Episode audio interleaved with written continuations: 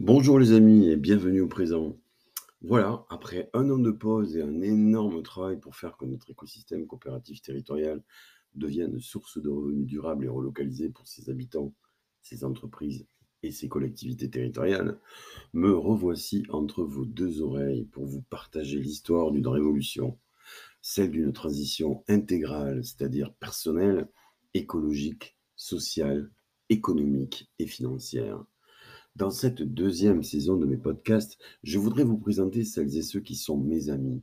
Et quand je dis mes amis, ce n'est pas un mot comme un mot, c'est un mot qui pèse en profondeur et qui s'élève dans les hauteurs de nos valeurs que nous essayons ensemble d'incarner depuis huit ans dans notre magnifique projet de revitalisation Terra. Je commencerai par mon ami Greg, papa depuis peu et permaculteur jusqu'au plus profond de son cœur. C'est lui qui m'a inspiré le titre de ce premier podcast de la saison 2. Au-delà de l'agriculture, la permaculture. Si vous pensiez que la permaculture se limite à créer des buts, vous allez prendre une claque, une claque salvatrice selon moi. Greg nous a aidé à designer notre nouveau lieu, un écoquartier de, de 4 hectares sur Lustrac que nous créons en partenariat avec la mairie de Trentels. Pour en savoir plus, vous pourrez télécharger la présentation de ce premier quartier rural en transition de France, fruit de 8 ans d'expérience et de travail sur son site lustrac-entransition.cop. Greg fait aussi des formations de 3 à 6 jours pour vous initier à la permaculture. Vous pouvez en savoir plus sur ces prochaines formations en cliquant sur le petit lien que vous avez dans la présentation de ce podcast. Allez les amis, générique.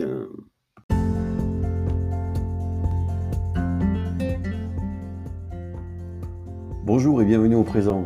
Je m'appelle Frédéric Bosquet, je suis entrepreneur humaniste depuis 30 ans. Mon métier Mettre l'économie au service de la vie. Mon rêve Embrasser de mon vivant le premier bébé humain doté d'un revenu autonome. Je l'imagine expérimenter le chemin de son propre bonheur dans le respect des humains et de la nature. Avec ce revenu en monnaie citoyenne, je le vois voter pour ceux qui préserveront nos communs et étendront nos libertés individuelles. Je te partage ici le quotidien de cette révolution que nous conduisons dans le sud-ouest depuis sept ans.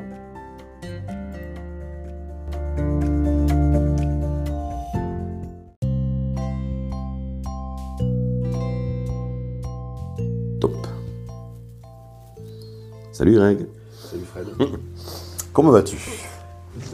Très bien. Et euh, on est où là? Alors là, on est euh, chez moi, à la maison, là, sur les, les hauteurs de Tourneau, Hum, avec une petite vue sur, euh, sur les vallons environnants. Ça va, pas trop fatigué? Ça va, les nuits sont un, sont un petit peu courtes avec, Ah un, bon? nourrisson, avec un nourrisson à la maison. ouais, c'est- Ah d'accord, c'est ok. peu intense, mais, mais ça va. Et puis, puis les jours commencent à être plus, plus agréables, plus doux, il commence à faire beau. voilà, les- la nature va commencer à se réveiller gentiment, donc euh, c'est bien, c'est raccord tout ça. Alors, je suis venu te voir parce que tu es euh, euh, parmi les, les, personnes qui ont été initiées à la permaculture, qui en ont fait une, une activité importante dans leur vie, une des seules personnes qui m'ait dit que au-delà de l'agriculture se trouve la permaculture. Alors moi j'aimerais bien savoir parce que pour moi la permaculture c'était faire des buts. Alors, euh, euh, qu'est-ce que tu veux dire par là en fait? Alors la permaculture, euh, c'est évidemment bien plus que l'agriculture, même si c'est parfaitement ok et, sympathique de, s'y intéresser à travers le jardinage pour commencer, c'est une très bonne porte d'entrée. Mais la permaculture, et ça c'est les mots du- d'un des cofondateurs de la permaculture, c'est surtout créer des chouettes lieux pour vivre. Et quand on parle c'est quoi un chouette lieu pour vivre, ça peut être un jardin, ça peut être une maison, ça peut être un, village, ça peut être euh, un jardin partagé, un projet collectif, euh, peu importe en fait. La permaculture, c'est une approche systémique, euh, c'est-à-dire qu'elle s'intéresse au système humain dans leur complexité. Et un système humain, voilà, ça peut être une jardinière sur un balcon ou tout un village. Et elle s'y intéresse pour nous aider à les créer et à les entretenir dans le respect des humains et de la nature, et en fixant des limites au raisonnable, en termes de consommation notamment, et de démographie aussi, pour pouvoir redistribuer les surplus. Alors pourquoi aujourd'hui, quand on parle de permaculture, on, fait une sorte de fixette sur euh, la permaculture agricole en fait? Parce que euh, la permaculture, euh, elle a quand même une notion. donc même si j'ai dit que la permaculture c'est pas du tout que de l'agriculture, il y a quand même une notion d'autonomie en permaculture. Il y a une notion d'être responsable de sa propre vie maintenant. Et ça passe aussi par produire son alimentation. et puis quoi de mieux pour être connecté justement aux enjeux de la nature et de notre environnement que de savoir faire euh, pousser ses légumes dans le respect des plantes qui poussent autour, euh, que ce soit au niveau donc, de la question végétale, de la question animale, etc. Produire sa propre nourriture, ça met en face de plein d'enjeux euh, dont on est un peu éloigné quand on n'a pas l'habitude de ces choses-là. En fait. Et la permaculture, il y a un enjeu d'autonomie alimentaire. Donc, par extension, ça a été mis en place par des gens qui avaient des fermes mmh. euh, et qui ont donné beaucoup de conseils, euh, de, euh, des conseils qui sont agricoles. c'est aussi né d'une convergence en fait de plusieurs mouvements et notamment de l'agroécologie, de la bio, de plein de choses comme ça. Donc oui, il y a l'agriculture dans les racines de la permaculture, mais pas que. Il y a aussi l'analyse systémique qui est arrivé au milieu du XXe siècle pour avoir une meilleure compréhension euh, des systèmes euh, qui nous entourent. Tu peux nous dire deux mots sur, sur, l'analyse systémique L'analyse systémique, c'est vraiment prendre un système euh, dans son fonctionnement, c'est l'analyser dans son fonctionnement global et dans le fonctionnement des sous-éléments qui le constituent. Hmm. Donc c'est un peu vertigineux parce qu'en fait c'est on, peut aussi on peut ne jamais s'arrêter quand on commence à faire de l'analyse systémique. Tu as un exemple concret pour, bah, nous aider Typiquement, typiquement j'ai besoin j'ai besoin d'œufs et je voudrais des poules. Hmm.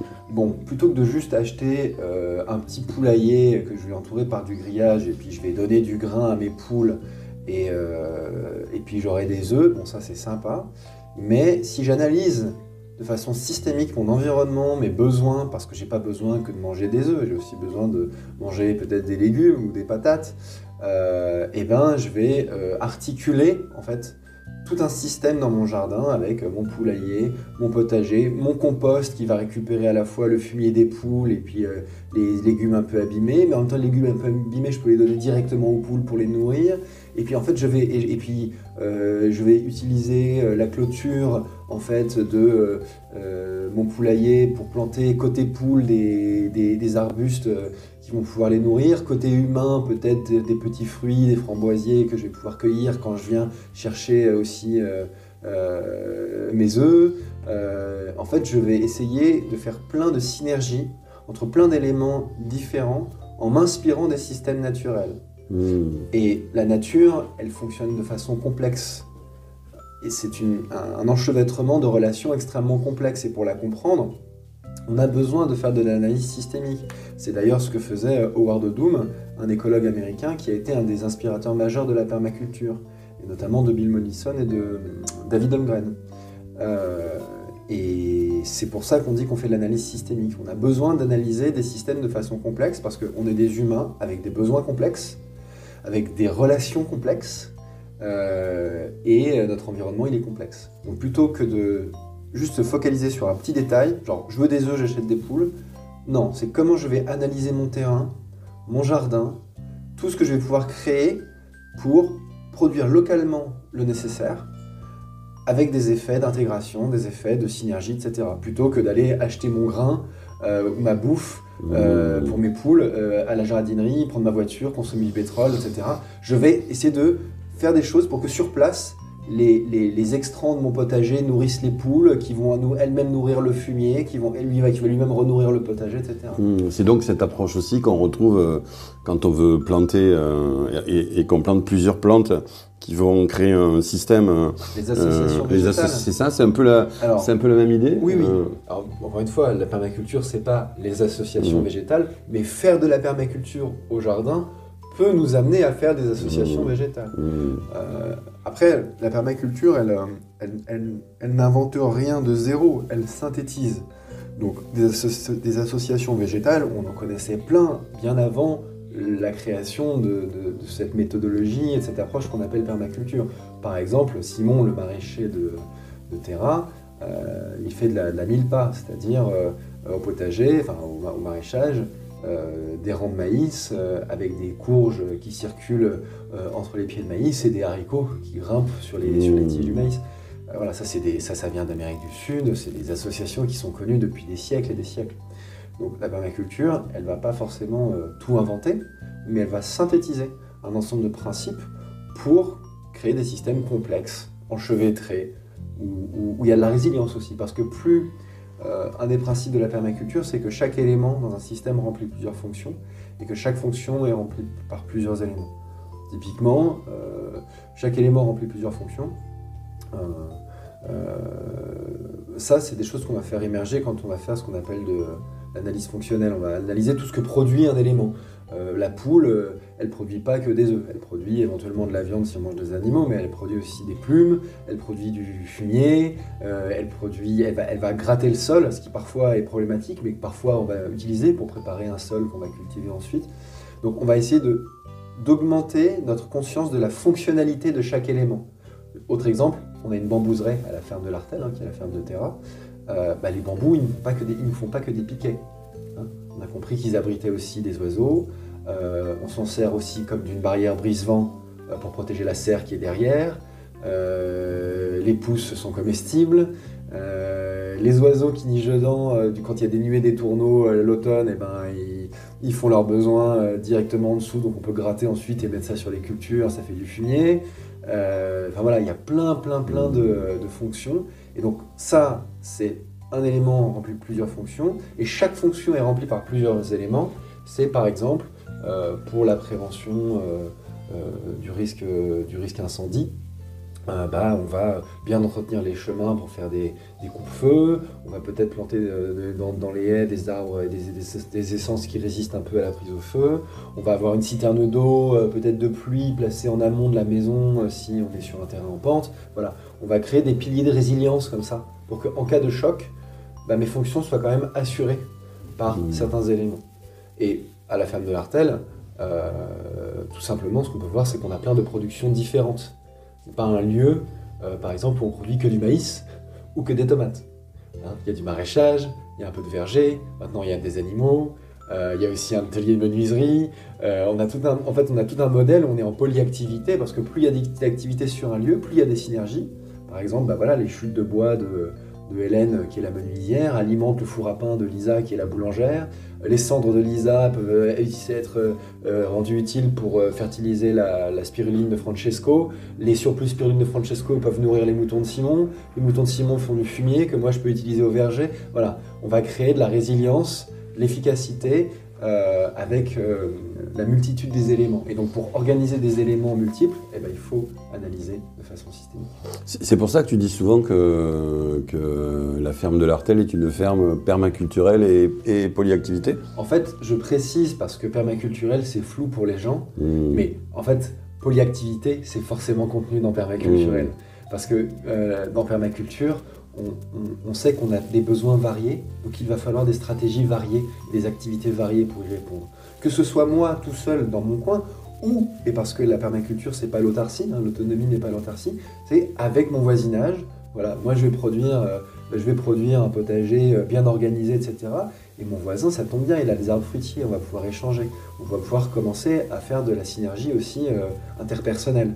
Hein, la permaculture, c'est aussi vivre avec les autres. C'est pas du survivalisme. Hein. On n'est pas juste là pour avoir sa petite maison 100% autonome. On va plutôt concevoir l'autonomie comme de l'interdépendance. Mmh. Et donc c'est pour ça que la, voilà, la permaculture et les, les, objectifs du projet Terra sont très proches puisque...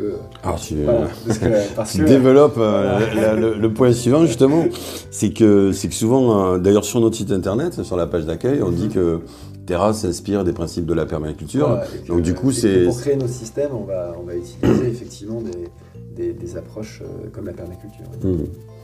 Et du coup, si, tu pouvais, euh, à, un moment, tu connaissais pas la permaculture, puis à un moment donné, tu la connais beaucoup mieux. C'est quoi vraiment la, différence? C'est quoi qui, qui te marque hein, dans cette approche, hein, qui, te, qui a un peu changé euh, ouais, ouais, en termes de regard bah, disons que avant la permaculture, la vie a l'air beaucoup plus simple. la vie a l'air beaucoup plus simple. Euh, et en même temps, après la permaculture, elle a l'air beaucoup plus riche. Mmh. Donc, euh, parfois, il voilà, il y a un peu ce côté intense et, fatigant parce qu'il euh, faut, un peu il faut un peu réfléchir. Il faut un peu apprendre à observer aussi. On ne peut pas faire de la permaculture si on n'est pas formé à bien observer. Donc ça demande un petit effort mental au début, puis après ça devient une espèce de seconde nature. Et on a une espèce de vigilance comme ça, où quand on va faire une action, on va se poser pas mal de questions. Et bien sûr, il y a toujours une limite, parce qu'il faut aussi passer à l'action. Il ne faut pas passer sa vie à se poser des questions mais euh, on va se poser plus de questions qu'avant. Ah tiens, je vais faire ça. Euh, ah mais comment est-ce que ça va impacter euh, Simon qui fait du... Tiens, je vais faire ça au verger, comment est-ce que ça va impacter Simon? Ah tiens, mais ça pourrait profiter à Charlène qui fait les tisanes parce que du coup ça va dégager de l'espace pour planter ça. Ah tiens, mais les animaux, peut-être qu'ils pourraient retrouver une place dans cet endroit du jardin parce qu'ils peuvent entretenir ça de telle manière.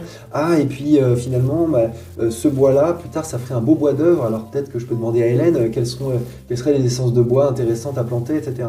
Euh, c'est ça, rend en fait, ça enrichit la réflexion avant d'agir. Et, euh, ça rend les choses, je trouve, plus intenses, euh, plus passionnantes aussi. Plus difficiles aussi, mais, mais, mais on se sent, comment dire. En tout cas, on a plus, j'ai plus la confiance maintenant que quand je vais agir, je vais faire partie de la solution. Parce que l'enfer étant pavé de bonnes intentions, je vois beaucoup de gens se lancer dans des transitions, etc., sans vraiment de regard éduqué à, la complexité de ce qui nous entoure, et du coup qui vont euh, juste copier-coller des solutions. Mmh. Typiquement l'exemple des buts là au jardin. Bon, j'ai rien contre les buts euh, de jardinage, hein, mais en fonction de votre contexte, euh, ça, peut être complètement inadapté en fait. Alors d'ailleurs, on a, on a une application de, cette, euh, de ces principes euh, de permaculture au quartier rural de, Lustrac, mhm. puisque tu nous as accompagnés pour, pour nous aider à designer le, le quartier rural. Mhm. C'est comment tu abordes l'accompagnement d'un écolieu mhm. qui, qui, qui qui se dit, ben moi, euh, j'ai pas envie juste de poser des maisons, euh, des ateliers comme ça, j'ai envie de faire quelque chose permaculturel. Tu, tu leur dirais quoi en fait à, ces personnes? La manière dont j'accompagne les projets et les lieux comme ça, c'est déjà de, présenter quand même euh, ce que c'est que la permaculture, parce qu'on ne peut pas juste... quand quelqu'un dit oui, j'aimerais aménager ça en permaculture, déjà vérifier que, ce que tu as bien compris ce que c'est que la permaculture. Oui, tu veux me pas, pas que, des buts. Tu veux pas juste faire du potager, quoi. Euh, donc ça, c'est la première chose, d'expliquer un petit peu l'approche globale avec les grands principes de conception, comment est-ce qu'on va capter et stocker l'énergie, euh, et, analyser euh, un espace avec sous le prisme des flux, des grandes influences qui le traversent, les influences naturelles, les influences humaines, voilà, à quels besoins on va répondre, comment est-ce qu'on va utiliser des ressources renouvelables, comment est-ce qu'on va bien observer notre environnement, comment est-ce qu'on va partir des grands principes de conception avant de, euh, avant de s'étriper sur est-ce qu'on met des carottes, euh, des pommes de terre ou est-ce que est-ce qu'elle est rouge. Bon, ça c'est un premier mouvement. Ensuite, le second, c'est vraiment de euh, partir des besoins. C'est partir des besoins, typiquement pour l'Ustrac. Bah, en fait, quand on me dit oui, tu veux accompagner, d'accord, d'accord, mais c'est quoi les besoins Ah bah tiens, là on aimerait voir comment est-ce qu'on veut positionner les maisons. Eh bien très bien, c'est un problème de permaculture à lui tout seul. Parce que positionner les maisons, ça va déterminer bah, euh, les temps de trajet euh, sur le terrain de chacun, euh, qui a envie d'être à côté de qui, quel type d'habitation peuvent, mutualiser certaines fonctions, comme par exemple, on l'a vu, il y avait les questions de buanderie partagée, de choses comme ça. Donc, qui a envie de vivre un peu collé, qui a besoin de plus d'espace et d'intimité, les questions des vues, les questions du bruit, par rapport bah, voilà, à l'Ustrac, il va y avoir un centre de formation, il y aura peut-être un peu de bruit à un endroit, comment est-ce qu'on protège les parties, les habitations de ces bruits là euh, par rapport au travail, qui va travailler près de, du jardin. Euh, voilà, c'est vraiment euh, partir des besoins des gens. Voilà, moi j'ai besoin d'intimité, moi j'ai besoin d'avoir une belle vue, moi j'ai besoin de, qu'on fasse ensemble, moi j'ai besoin de ça. Et puis ensuite, on va faire monter un peu de concert, à la fois des petites idées de stratégie, d'action. ah bah tiens, on pourrait mettre la maison comme ci, comme ça. Et puis de l'analyse, de l'analyse fonctionnelle. C'est-à-dire qu'on va voir, bah, si je place cet élément à cet endroit-là, ça va avoir toutes ces fonctions-là. Ça va prendre de la place, euh, mais ça va amener du bien-être, euh, ça va euh, créer des conflits parce que tout le monde a besoin du même élément, etc. Et puis on va, on va, comme ça, on va essayer de voir où est-ce qu'il y a des, incompatibilités, où est-ce qu'il y a des compatibilités, et comment est-ce qu'on va les agencer au mieux. Et ça, c'est valable pour comment est-ce que je mets mes légumes entre eux, c'est dans mon potager, mais c'est aussi valable sur comment est-ce qu'on positionne des habitants entre eux dans un quartier en construction, etc. Parce que comme dans la nature, il y a plein de types d'interactions euh, euh, voilà, euh, la prédation, le parasitisme, la le mutualisme, etc. Bah, entre les humains, il y a aussi plein de types de relations. Mmh. Et souvent, d'ailleurs, c'est un peu les mêmes. Euh, et, du coup, c'est visualiser. Et du coup, c'est du coup, c'est un processus un peu itératif, c'est-à-dire qu'on y revient plusieurs fois, si on fait pas genre ça, puis ça, puis ça, puis ça. La permaculture, par essence, c'est pas un truc où on va faire une jolie conception sur un plan et puis c'est terminé, c'est mmh. bon, la permaculture, c'est fini. Mmh. Le seul intérêt d'un concept en permaculture, conception, c'est de le commencer. Ça, ne se termine jamais. Hmm. Euh, si on veut continuer à faire de la permaculture toute sa vie, euh, eh ben, on, a besoin de mettre à jour. Parce que nos besoins évoluent, notre environnement il évolue, que ce soit notre environnement naturel par exemple. Moi j'ai la chance d'avoir un petit bout de terrain à tout le monde d'Agenais sur lequel je, je suis en train de construire ma maison. Aujourd'hui, le terrain naturel, c'est une prairie, avec une haie juste sur le côté. Bon, bah, au fil des, années et des décennies, ce milieu naturel va évoluer. Euh, je ne vais pas m'amuser à consommer du pétrole toutes les trois semaines pour faire une, pelouse euh, à Il y a des arbres qui vont pousser, etc. Où est-ce que je vais définir mes espaces que je veux garder jardinés? Où est-ce que je vais laisser des espaces sauvages et naturels? Parce que ça, c'est aussi très important en permaculture. C'est toujours créer et agrandir des espaces pour la nature sauvage dont on a besoin et qui, remplit plein de fonctions écosystémiques qui nous permettent de survivre euh, en tant qu'espèce, hein, en tant qu'humain euh, eh ben, comme cet environnement va changer, si je veux continuer à faire de la permaculture sur mon terrain, oui, j'ai déjà fait des plans, j'ai fait des plans avec ma maison, on a essayé de faire des plans de synergie, etc. Euh, mais il va falloir le refaire. Tous les 2, 3, 5 ans, je ne sais pas, mais il va falloir le refaire régulièrement. Et, c'est vrai pour les, les, milieux naturels, ils évoluent, mais c'est vrai pour les humains aussi. Dans un projet où il y a des enfants, ils vont grandir, c'est bien d'anticiper quand ils seront adolescents, jeunes adultes. Dans, un projet où il y a des adultes, ils vont vieillir. C'est bien d'anticiper la création de lieux de vie où euh, eh ben, euh, peut-être que les maisons, c'est pas des maisons de trois étages avec des escaliers étroits, euh, parce que quand les gens seront vieux, il faudra bien qu'ils continuent à habiter dignement dans leur maison, plutôt que de les envoyer en EHPAD avec les conséquences qu'on a vues récemment, les scandales en EHPAD, etc. Bah oui, c'est comment est-ce qu'on réintègre aussi l'intergénérationnalité de vie. Euh, comment est-ce que je fais une maison que je peux adapter pour le troisième âge, par exemple? Alors, il y a, pour, terminer, je, sais que depuis euh, maintenant plusieurs années, tu, euh, tu, fais des formations aussi pour, pour des formations de, deux jours et, et cinq jours, c'est ça? Trois jours, maintenant c'est trois jours et six jours. Trois jours et six jours, c'est ça? Et est-ce que tu pourrais nous dire quelques mots de, de, ces parcours de formation que tu proposes? Alors, les, formations courtes qu'on organise euh, là, donc à la ferme de l'Artel, euh, donc les formations longues et les formations courtes, c'est à la ferme de l'Artel. Les formations courtes, c'est pendant le printemp. Donc il y en a une en avril, une en mai, une en juin, et euh, en a aussi une en septembre. Et l'été, on a deux semaines plus longues, deux fois six jours. donc le but de ces formations, c'est vraiment pour des personnes qui souhaitent créer des systèmes qui prennent soin de l'humain et de la nature, donc pareil, que ce soit des projets euh, personnels, des projets collectifs, euh, des projets avec des collectivités territoriales aussi, euh, des projets de construction même. Ça s'adresse à tous les gens qui ont vraiment envie de vivre leur vie de façon plus systémique, plus complexe, plus riche et plus en conscience. Et donc, en ce sens, c'est pas du tout une formation au jardinage. Mmh. Ça, je suis très clair avec les gens quand ils appellent pour se renseigner. On ne fait pas une formation jardinage, même si, bien sûr, on va parler du jardin. Et bien sûr, il y a des choses qui vont apprendre sur l'agriculture, etc.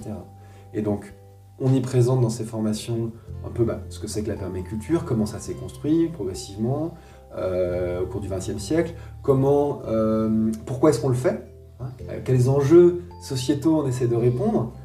Euh, et puis surtout qu'en plus les gens, il peut y avoir une appréhension, une appréhension de l'effondrement aujourd'hui. Euh, donc beaucoup de gens sont en quête de résilience. La fameuse éco-anxiété. Euh. Voilà, l'éco-anxiété avec le, réchauffement climatique, mais même au niveau, euh, au niveau économique, les gens ont beaucoup d'inquiétudes qui sont en partie en tout cas fondées. et donc il y a un but aussi d'accompagner ces personnes qui ont vraiment cette urgence d'entrer en transition. Donc on donne un petit peu un aperçu de ce que c'est. On aborde en profondeur les grands principes de conception d'un système en permaculture.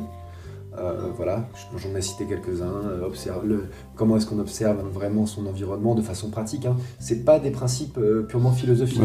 C'est du concret. Voilà, on a des outils méthodologiques. On va apprendre aux gens à faire un zonage. On va apprendre aux gens à faire des plans de secteur. On va apprendre aux gens à lire une pente.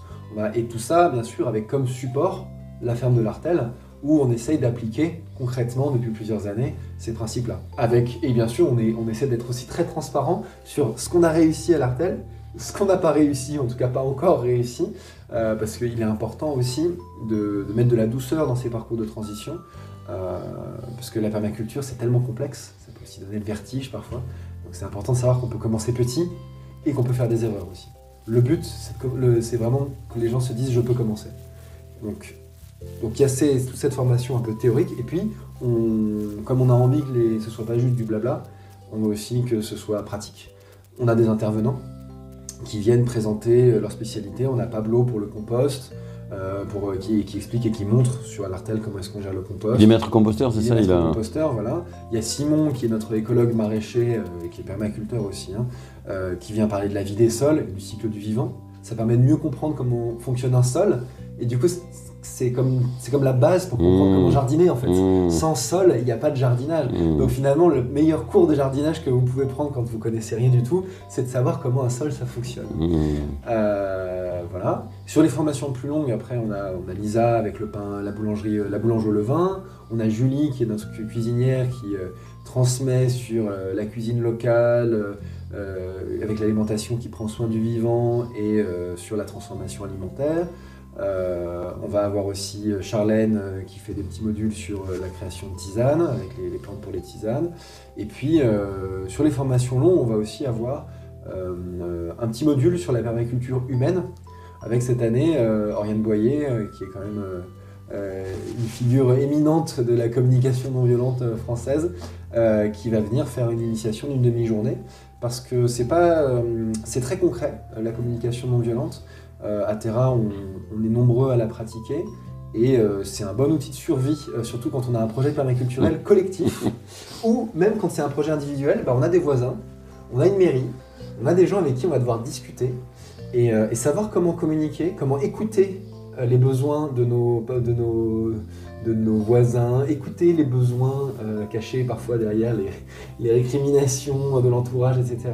Et aussi exprimer clairement ses besoins et formuler des demandes efficacement. C'est très concret en permaculture et ça permet d'avancer mieux et plus vite dans ces projets. Cool. Ça, on a un module euh, qui arrive là pour la première fois là, cette année sur les formations.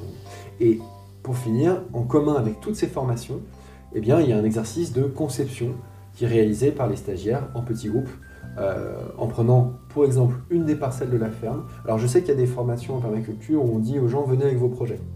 Alors moi j'accompagne aussi des projets quand les gens me demandent, que ce soit d'anciens stagiaires ou pas, moi j'accompagne les gens chez eux, je me déplace pour euh, les accompagner dans leurs projets. En revanche pour l'exercice, euh, moi plutôt que de faire travailler les gens sur des choses abstraites ou qui ne sont pas devant leurs yeux, la permaculture ça commence par bien observer. Donc on leur fait faire un exercice de conception mmh. sur la ferme, ils ont des exercices d'observation sur site, euh, même sur les formations, ils vont observer deux fois le terrain, une fois le matin, une fois le soir, parce que on ne voit pas les mêmes choses aussi en fonction des heures de la journée. Euh, et ensuite, un exercice de design concret sur ces parcelles-là, sur des plans à l'échelle, euh, en utilisant tous les outils méthodologiques et techniques qu'on a vus sur la formation. Ça, c'est un peu ce qui vient clôturer l'aspect pratique de, la formation. Alors justement, si je veux m'inscrire à cette formation, je fais comment en fait? Ah bah, c'est très simple. Euh, alors soit euh, on va sur la page de Facebook de Terra où régulièrement il y a euh, la communication, les flyers, etc. Qui sont, qui sont postés si on veut savoir un petit peu plus. Alors la page de, Terra, c'est Terra l'écosystème. Hein, c'est Terra l'écosystème. Tout attaché. Et sinon, ben, c'est directement sur, sur le mail de nos, nos formations. C'est formation.permaculture.com euh, at gmail.com, euh, formation euh, au singulier. Et, et puis j'ai aussi mon numéro de téléphone sur les flyers, etc. Et il y a aussi en passant par Terra, l'adresse de contact de Terra. Contact.terra.coop. C'est 2 op et là, les gens peuvent rediriger sur, sur les formations. Et je me fais toujours un plaisir aussi de passer du temps au téléphone avec les gens qui, qui appellent et qui sont intéressés par les formations pour prendre le temps d'expliquer comment on fonctionne, que ce soit au niveau du contenu, que ce soit au niveau logistique, que ce soit aussi au niveau des tarifs, puisque nous on fonctionne comme beaucoup de gens à Terra en participation libre et consciente. Hein, puisque la permaculture, c'est de prendre en compte un maximum de paramètres, c'est aussi prendre en compte, essayer de prendre en compte les moyens financiers euh, des autres, sans oublier nos besoins. Donc euh, bien sûr, il y a un tarif indicatif, mais les gens peuvent payer le prix, ils peuvent payer moins s'ils ont, hein, ils peuvent payer plus s'ils ont l'élan et les moyens. Euh, et, on se rend compte d'ailleurs que ça marche très bien. Que, globalement, en fait, il y a toujours des gens qui payent le prix, des gens qui payent un peu moins, des gens qui payent un peu plus, et qu'au final, on, retrouve à peu près le, prix indicatif. Et que, et que ça permet à chacun de s'y retrouver et de profiter aussi de, cet apprentissage-là. Bah merci euh, Greg. Bah, merci Fred. à tout bientôt. À très vite. Salut.